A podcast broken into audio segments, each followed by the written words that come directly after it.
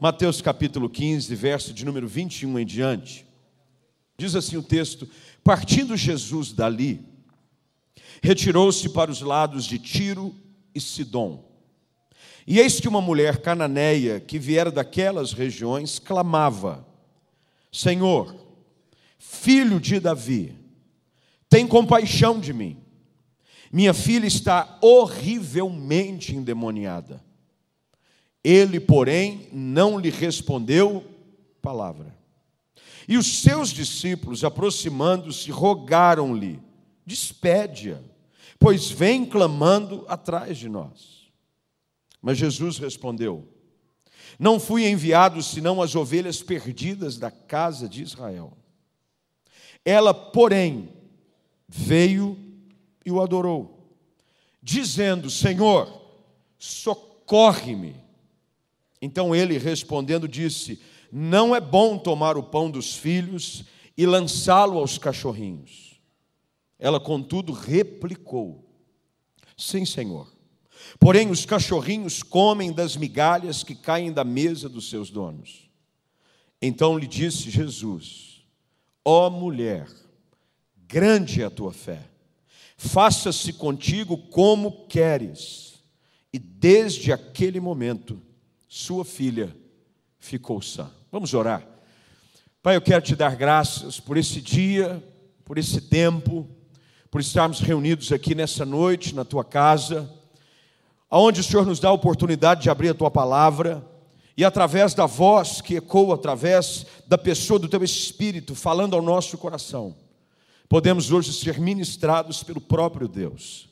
Que essa seja uma noite de bênção, uma noite de salvação, uma noite de renovo, uma noite de encorajamento na vida daqueles que não somente nos assistem aqui, mas também nos acompanham pela internet neste momento. Fala conosco, Espírito Santo. Assim oramos, no nome de Jesus. Amém. Assente-se aí, por favor.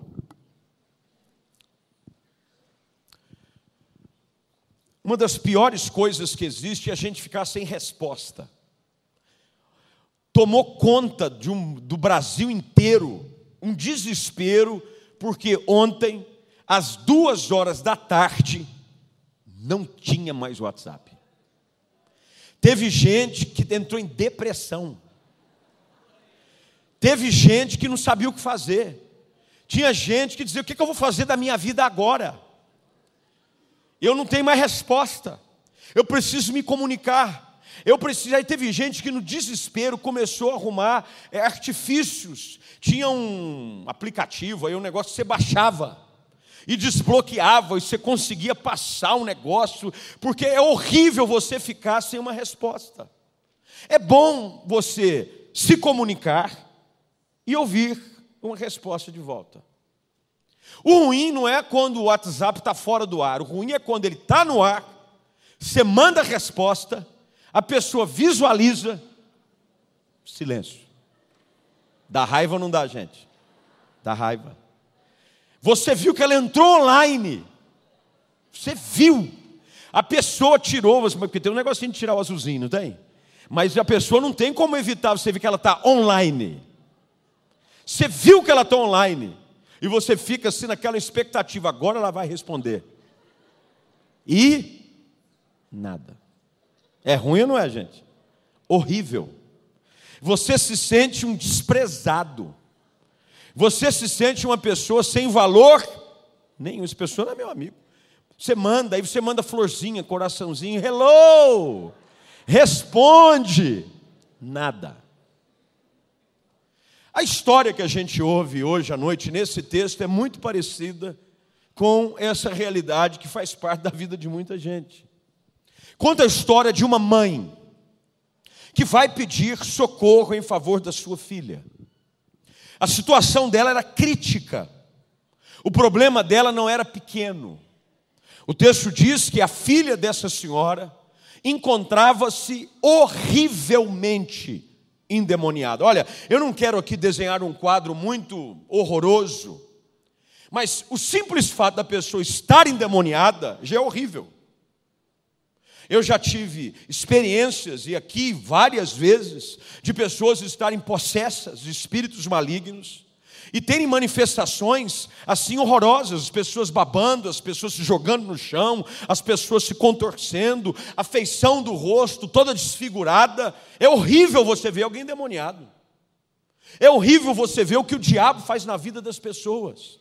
É horrível você ver famílias destruídas, casamentos onde não há mais respeito, onde as pessoas se agridem fisicamente, verbalmente, emocionalmente. É horrível.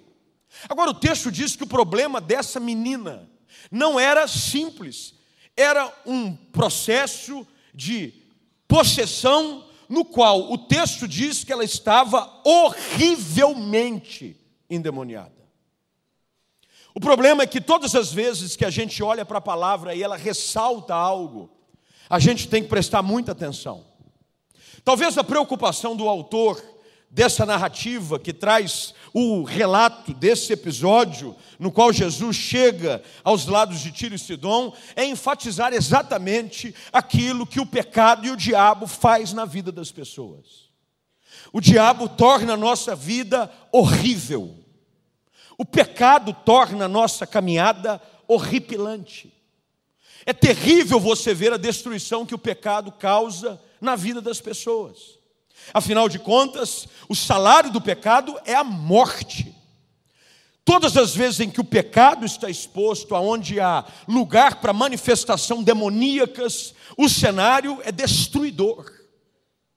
Eu já tive é, ocasiões de entrar em casas de pessoas que vieram pedir socorro para que nós fôssemos orar, e o cenário que eu me deparei muitas vezes não era nem um pouco convidativo, era quase que uma cena do exorcista coisas jogadas para o lado, uma pessoa se contorcendo numa cama, uma força sobre-humana agredindo os seus pais, agredindo as pessoas que viviam dentro da sua casa, porque a presença do mal, do pecado, do diabo é terrível. É ruim não só para aquele que vive, mas para aquele que convive debaixo desse cenário. Eu fico imaginando uma mãe Toda mãe, no sentido correto da palavra mãe, e aliás, domingo que vem é dia das mamães, coisa abençoada.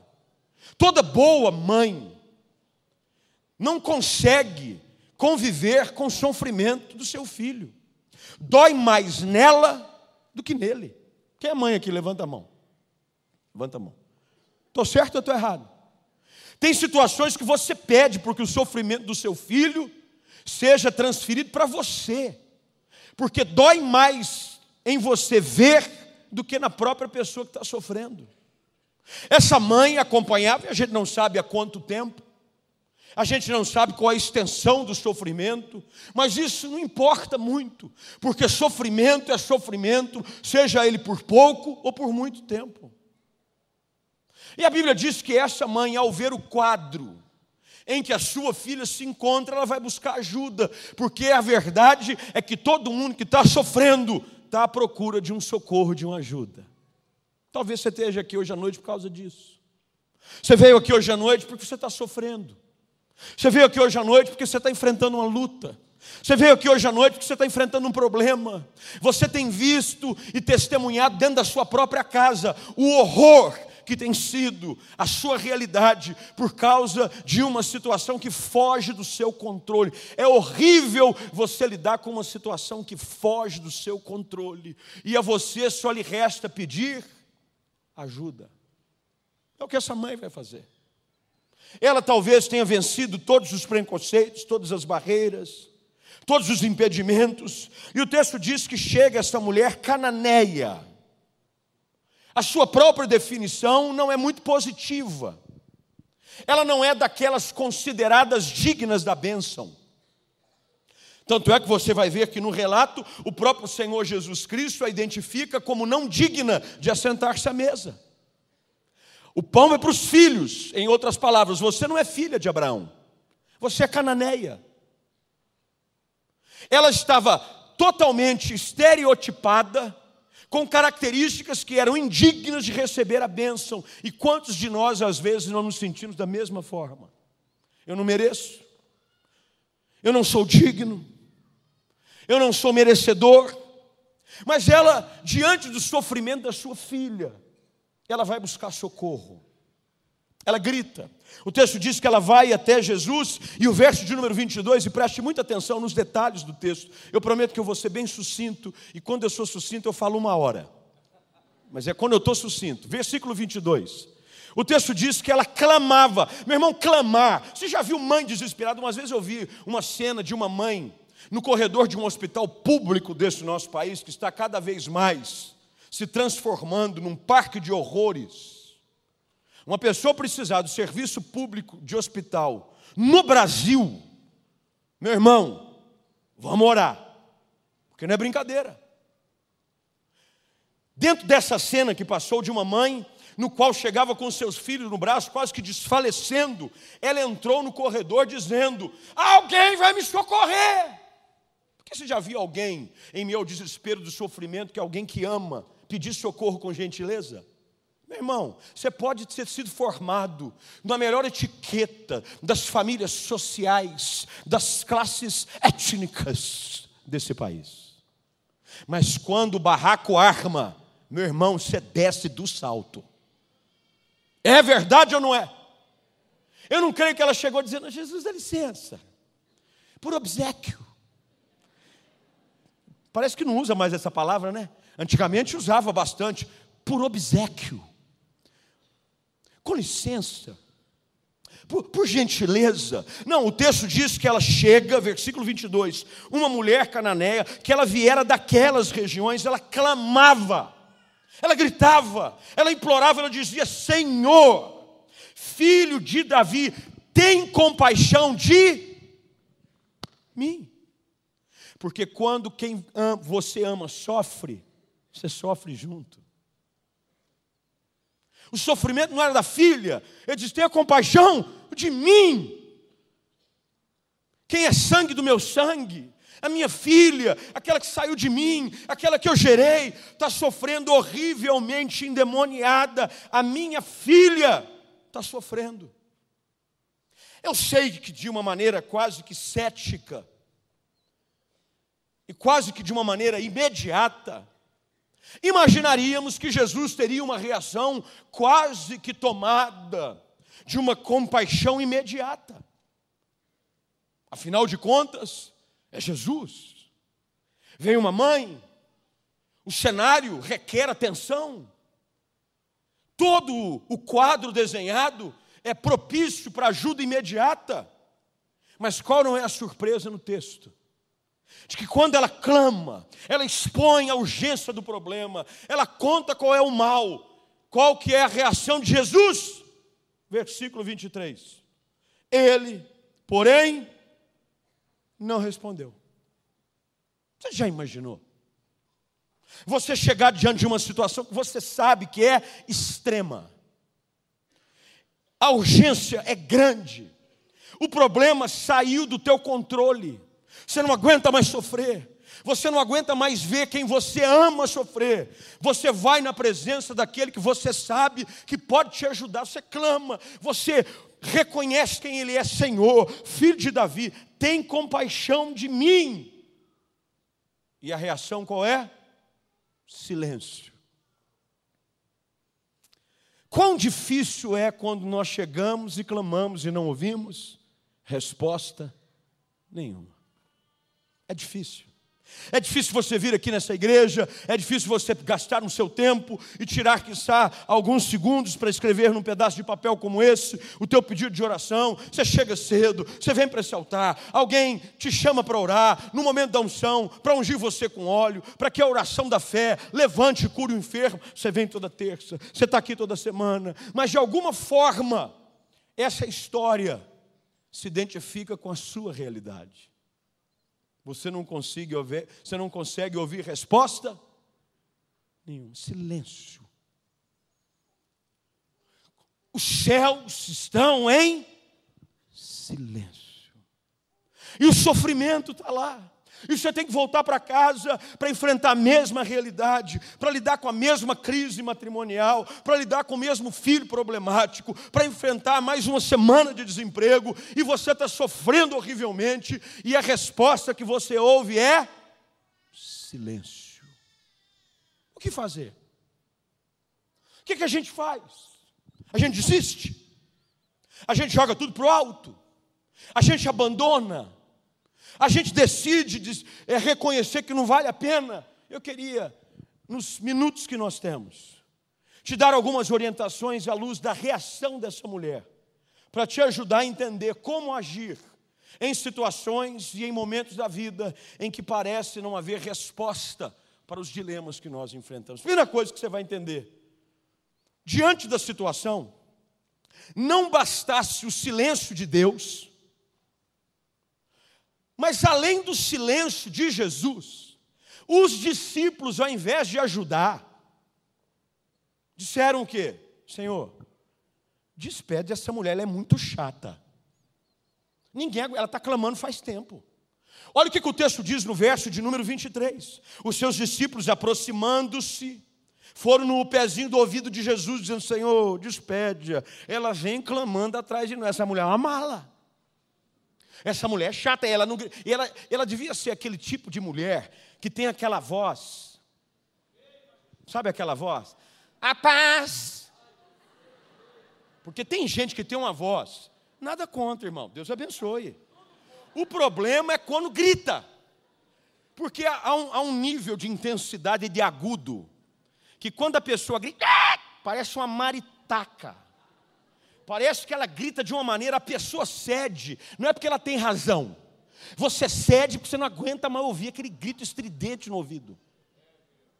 Eu fico imaginando os discípulos. Senhor, não aguento mais. Eu vou mandar essa mulher correr. Ou o senhor faz alguma coisa, despede essa mulher.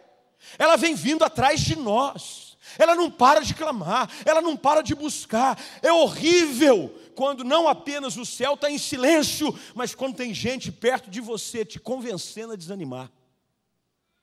É ruim. Não bastasse você não ter resposta, aparece gente perto para dizer, viu? Esquece. Você vai ter que conviver com isso. Afinal de contas, quem sabe é a sua sina. Você talvez nasceu para carregar essa cruz. E tem gente que às vezes quer te convencer a desistir de algo que você crê que é possível acontecer. Isso acontece até com quem é discípulo, querido, às vezes até dentro da igreja. Tem gente querendo nos convencer a parar. Aconteceu isso com Bartimeu. Enquanto ele clamava, o povo não aguentava e dizia: fica quieto. Porque é interessante perceber, porque pimenta nos olhos dos outros, meu irmão, é refresco. Só quem sofre é que sabe quão importante é continuar insistindo e clamando. É fácil para os outros dizer para você: desiste. É a vida, tem que encarar, fazer o quê? Faz parte. Não. O texto diz que essa mulher, diante de um cenário, você há de concordar comigo que essa mulher tinha tudo para voltar para casa e achar que o seu futuro era um futuro de sofrimento. De que ela ia ter que voltar a encontrar sua filha horrivelmente endemoniada, sobre ação de espíritos do inferno agindo dentro da sua casa. Só que ela faz algo. O texto diz que diante dessa posição, quando Jesus responde, e algumas coisas que vão acontecendo nesse texto, que diz assim: Jesus vai responder.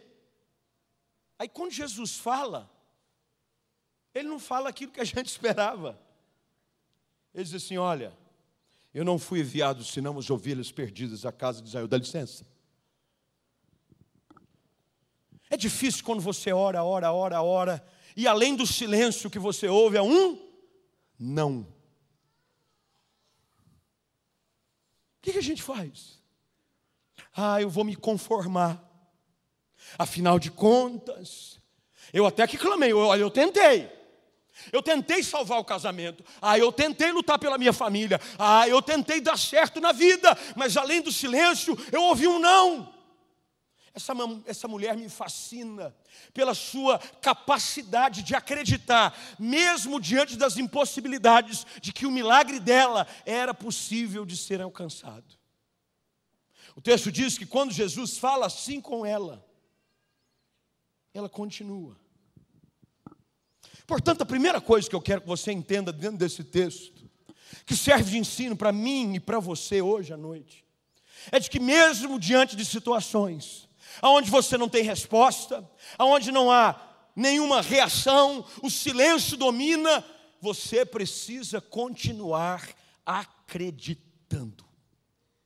Hoje à noite você precisa sair daqui e continuar acreditando de que Deus é poderoso para agir na sua vida diante da sua realidade. Talvez você tenha chegado aqui, e talvez você esteja cansado, e talvez você já esteja até mesmo se acostumando com a dor, com o sofrimento, com a perda. Deus me trouxe aqui no dia do meu aniversário. Eu podia estar comendo alguma coisa em algum lugar, meu irmão, mas Deus me trouxe aqui para encher o seu coração de esperança e te dizer: continua acreditando, continua acreditando. Há um Deus bondoso, misericordioso, que recompensa aqueles que não desistem facilmente. Você tem que continuar acreditando. Essa mulher não desanima. Essa mulher ela continua clamando mesmo diante do silêncio, mesmo diante da resposta negativa, olha o verso 25: ela, porém, porém, diante de tudo, meu irmão, eu conheço gente que diante do primeiro obstáculo, ele já desanima, ele só precisa de uma boa desculpa, porque o preguiçoso, ele só precisa de uma boa desculpa. Preguiçoso? O cara, quando não quer vir na igreja, ele consulta qual é, vai ser a meteorologia do dia seguinte. E aí ele consulta e diz assim: parece que vai chover, não vou na igreja. Aí no dia seguinte, se não chover, ele falou: bem, eu até queria ir. Mas como eu achava que ia chover, eu me preparei para não ir. Conhece gente assim? Eu conheço. Oh. Porque o preguiçoso, aquele que não quer vencer, ele arruma muleta para tudo. Ele arruma desculpa. Ele põe culpa nos outros. Eu, meu irmão, o que mais me incomoda é gente que quer colocar a culpa do seu fracasso nos outros. Ah, ninguém dá bola. Ninguém ligou para mim. Liga para ele. Se tanto te interessa, corre atrás. Se preocupa. Porque, meu irmão, para de reclamar. Eu aprendi uma coisa muito cedo na minha vida. Pare de fazer prioridade da sua vida aquilo que é secundário na vida dos outros. Às vezes o outro não está nem aí, você está se matando. E o cara, ó, pode arrumar desculpa. A mulher não arruma desculpa, não. Ela tinha tudo. Jesus disse: Olha, hoje não. O pão é para os filhos. O pão é para aqueles que são as ovelhas perdidas da casa de Israel. A senhora é de Israel. Não, Cananeia, dá licença que eu vou ocupar meu tempo. Ela podia dizer: Eu tentei, eu fui atrás, eu bati, eu até tentei na igreja, eu até orei, mas, meu irmão, eu aprendo com essa mulher que a gente tem que continuar acreditando até o milagre acontecer. Você tem que continuar, você tem que insistir, você tem que continuar batendo, você tem que continuar buscando, você tem que continuar lutando pela sua casa, pela sua família, pelo teu sonho, mesmo diante de um cenário contrário àquilo que você espera. Você tem que continuar. Continua crendo. Essa mulher continua acreditando de que mesmo diante de um cenário contrário, ela não voltaria para casa de mãos vazias. Como é que você veio para cá hoje à noite? Você veio achando que ia ser só mais um culto? Talvez você tenha vindo para cá e de antes de chegar no culto, você recebeu uma notícia que não era muito favorável. Qual a sua reação? Essa mulher me ensina a continuar acreditando. Segunda coisa que a gente aprende no texto. Ela não só continua acreditando, mas o versículo 25 diz que ela veio. Meu irmão, ela já estava vindo. E ela veio de novo. Você já imaginou um negócio desse? O povo dizendo: despede, ela vem. Despede, ela vem. Despede, ela vem. Eu me lembro que uma vez eu fui na cidadezinha do meu pai, Itaú de Minas, e nós estávamos indo para a rodoviária, era garoto. E na casa do meu avô tinha um cachorro, pedigree, pensa num cachorro, a orelha dele uma é para baixo, a outra era para cima. O focinho dele tinha cinco cores. Era praticamente um arco-íris o cachorro. Ele chamava Tico. Tico era uma bênção. Só que o Tico era o cachorro mais teimoso que eu conheci em toda a minha existência até aqui. Porque a gente ia para a rodoviária a pé da casa dos meus avós. E não era muito longe, mesmo porque a cidade, naquela época, e não mudou muito para os dias de hoje, era uma cidade composta de algumas ruas. E a gente começava a subir da casa dos meus avós até a rodoviária, quem vinha atrás? Tico. Fiel. Lá vinha ele, barulho rabinho. E aí a gente dizia: volta para casa, Tico. Batia o pé, já viu quando você fazia com o cachorro? Vai, Tico! Ele dava aquela. Ele dava uma ameaçada, parecia até que ele ia o lado. De repente, quando você menos espera, no quarteirão seguinte, o que, que aparece? Tico. Tico está lá e você diz: Tico, vai, Tico, volta para casa, Tico. A gente com medo do Tico ser atropelado, o Tico se perder. E a gente ameaçava: Tico, corre, Tico. Tico dava aquela fugidinha. De repente, Tico aparecia. Chegávamos na rodoviária, falamos, agora Tico vai desistir. Volta para casa, Tico, bate o pé. Entrávamos no ônibus. Quando olhávamos para a janela, quem estava? Tico. Tico estava lá, banando o rabinho, orelhinha para baixo, outra para cima, linguinha para fora, feliz da vida. A gente diz: agora o ônibus vai sair. Tico vai desistir. O ônibus saía, Chico era tomado de uma força propulsora, de que nenhum motor Scania era capaz de acompanhá-lo. Ele saía pelas ruas da cidade e lá ia Tico do lado do ônibus. E a gente na janela dizendo: Volta para casa, Tico. E o Tico. O ônibus pegava e depois de algumas poucas quadras, já embicava na rodovia. Diz: Agora Tico vai desistir. Meus queridos irmãos, eu creio num poder que vem sobre a alma de um cachorro. Porque eu nunca vi um cachorro correr tanto na minha vida. O bicho colava do lado do ônibus ó. E ele só parava na fábrica de cimento, que ficava acho que uns dois ou três quilômetros depois, quando o ônibus já começava a ganhar distância e a gente só via o Tico no retrovisor. Mas ele continuava até perder o ônibus de vista. A gente às vezes acha que não aprende nada com o Tico, mas o Tico hoje vai nos ensinar uma coisa muito boa. Santo Tico. Que a gente tem que insistir. O texto diz de que ela, depois de todo o cenário, manda embora, despede essa mulher. Não, volta para casa, desiste, essa é a vida. O texto diz que ela, porém, veio. Você precisa continuar buscando, mesmo quando tudo quer te convencer a desistir. Continua buscando. Continua orando, mesmo quando você não tem mais forças para orar. Ore de qualquer jeito. A Bíblia diz que o Espírito Santo fala conosco através de gemidos inexprimíveis. As nossas lágrimas têm um significado para Deus. Quantas vezes talvez você já não tenha orado e não conseguia mais sair palavra nenhuma, porque tudo que você já tinha para orar, você já orou. Você já orou? Você está cansado de ouvir você orar, de tanto que você orou. Mas você continua buscando. Você está aqui toda terça. Você sabe o que me anima nessa noite? É que você está aqui. Você podia ter desistido, você podia ter aceitado não vir mais, e talvez diante do seu problema, que quem sabe já dura alguns dias, meses ou anos, você está aqui hoje à noite, e deixa eu te dizer: o simples fato de você continuar acreditando e continuar buscando, vai produzir um resultado de milagre na sua vida. Você tem que continuar buscando, você tem que continuar acreditando. Ela veio, ela veio e ela adorou, e aí quebra o coração de Deus. Porque o que eu aprendo com essa mulher é que diante dos nãos, diante dos silêncios, ela ao invés de murmurar, ela continua a adorar. Porque você sabe qual é o problema da maioria de nós todos aqui?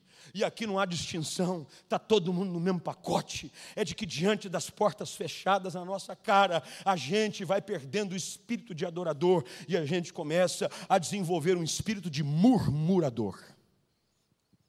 Você começa a reclamar, Você começa a ficar amargo, você começa a ficar azedo, você começa a ver defeito em tudo, você começa a pôr a culpa nos outros, você começa a desistir da fé, você começa a ver defeito na igreja, você vê defeito no pastor, você vê defeito até em Deus. Essa mulher me ensina de que mesmo diante das portas fechadas, dos nãos que ela ouve, do silêncio, ela continua adorando. Jamais permita que as circunstâncias da vida roubem de você um espírito de adorador. O que atrai a atenção de Deus, o que constrange o coração do Senhor, é o coração de um adorador. O texto diz que ela vem, ela adora. Ela podia dizer: Poxa vida, o Senhor não é Jesus? Fica quieto, depois ainda diz não. E esses discípulos seus, tudo endemoniado então, mandando embora. Pensa que eu não ouvi? Ela podia, como às vezes nós fazemos. Ela podia. Mas ao invés disso, ela vem e o adora, meu irmão. Adorar quer dizer, ela começa a dizer a respeito de Cristo coisas que exaltam a sua divindade. Tu és Deus, Tu és Senhor. Tu estás no controle, tu podes todas as coisas, tu és o Deus vivo, tu és o filho de Davi, tu és o Messias, tu és ungido, tu és o Cristo. Eu reconheço quem tu és, querido, diante dos nãos, continue adorando a Deus. E ela diz: Senhor, socorre-me, socorre-me socorre-me. Continue clamando, continue buscando e continue adorando, mesmo em meio ao vale mais sombrio que você estiver atravessando. Continue, continue orando, continue indo atrás, continue correndo, continue vindo à igreja, continue lendo a palavra, mesmo quando não tem forças, continue buscando. Há uma recompensa para aqueles que não desistem. O texto diz: que diante disso Jesus responde.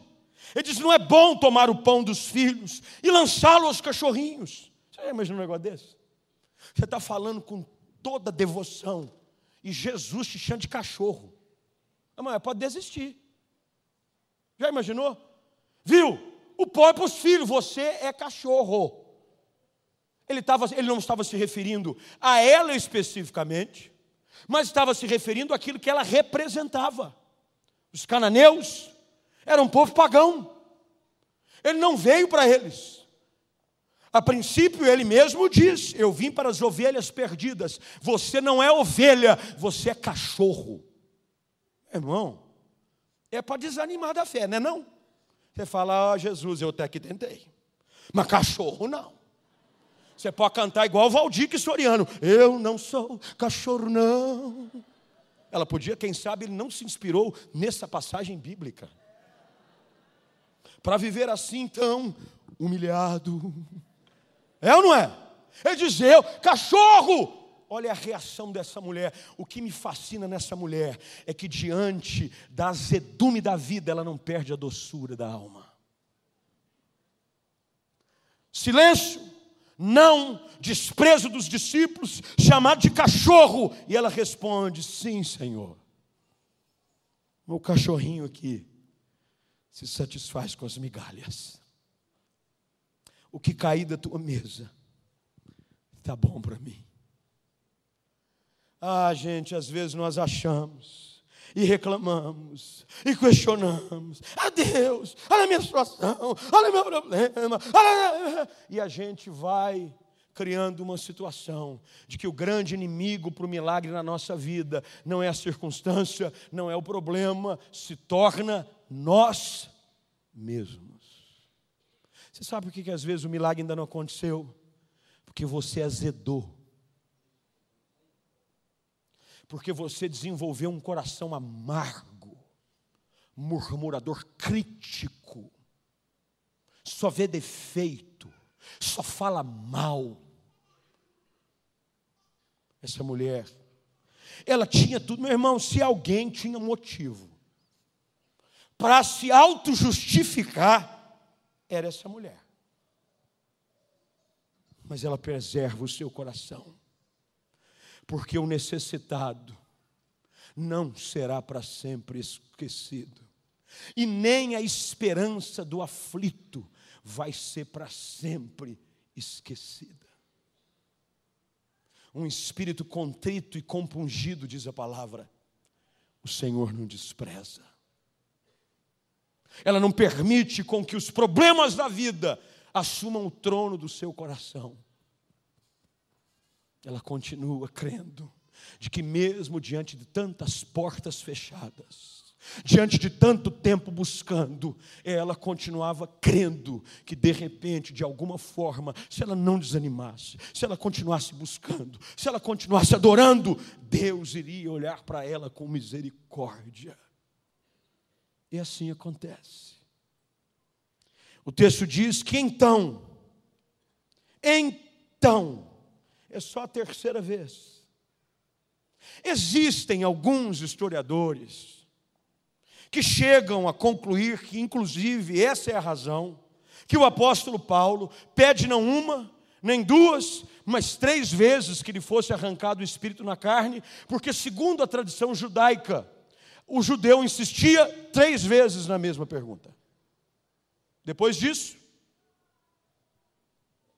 ela fala primeiro, silêncio. Ela fala o segundo, eu não tenho tempo para você. Você é cachorro. Não vou gastar meu tempo com você. Ela insiste mais uma vez. E a resposta vem, ela diz: Ó oh, mulher, grande é a tua fé.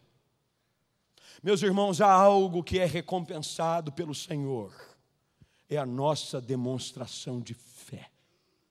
Fé, meu irmão, é quando você continua, mesmo ainda sem ver o resultado da tua busca. Isso é fé. Porque fé, quando você já dá um passo, e você já vê o mar abrir, e você caminha, e você já vê portas se abrindo, e um horizonte se rompe, isso não é fé. Você não precisa de fé para caminhar desse jeito. Fé é andar no escuro, fé é continuar caminhando, mesmo quando as portas fecham, você continua batendo, mesmo quando dizem não, você continua insistindo. Quando você demonstra essa fé, há uma reação imediata do coração de Deus a seu favor. O texto diz que Jesus diz: mulher, grande é a tua fé, e desfaça-se contigo, como queres. E o texto termina dizendo: que desde aquele momento, a sua filha ficou sã. Eu queria, antes da gente ir embora, antes da gente voltar para casa, antes da gente continuar a nossa jornada, porque todo mundo aqui tem uma jornada, todo mundo aqui tem um cotidiano, para alguns de luta mais intensa do que outras, mas isso não diminui em nada a realidade do problema seu para com o outro. Quem sabe talvez você chegou aqui e você está buscando já um tempo. Quem sabe você está diante de um quadro aonde o cenário é horrível. É horrível. Pastor, você não está entendendo, é horrível a situação. Olha, a situação está complicada. Saiu do controle. É desesperador. Deus quer que você saia daqui e continue a acreditar que tudo é possível ao que crê. Você tem que continuar buscando. Não aconteceu nada, eu vou voltar. A porta não abriu, eu vou insistir. O mar ainda não se abriu, nada. Eu continuo orando, eu continuo buscando, e em meio a isso, eu guardo meu coração íntegro na presença de Deus, adorando, mesmo quando a resposta não vem. Porque adorar quando a porta abre, meu irmão, é a coisa mais fácil do mundo. Eu quero ver você adorar quando a porta está fechada. Quando Deus diz não. Quando o silêncio toma conta da tua vida. Deus quer ver se você o adora por aquilo que ele é ou por aquilo que ele faz. Ela continua. Ela adora ela insiste, ela busca, ela acredita, e há sempre uma recompensa para aqueles que decidem viver assim. A escolha é sua hoje à noite. Hoje você pode sair daqui e dizer: Eu vou jogar tudo para o alto. Eu vou desistir do meu casamento, eu vou desistir da minha família, eu vou desistir do meu sonho, eu vou desistir da vida. Eu estou aqui faz tempo, até agora nada. Eu já estou orando faz tempo, eu já estou buscando, eu já bati em porta, eu já clamei, eu já fui decepcionado por uns, por os outros. Quer saber? Não vale a pena. Não há recompensa para você, mas se você continuar acreditando, se você continuar insistindo, se você continuar adorando, o Senhor vai olhar para você e vai dizer: como essa mulher ouviu Grande é a tua fé. Faça-se contigo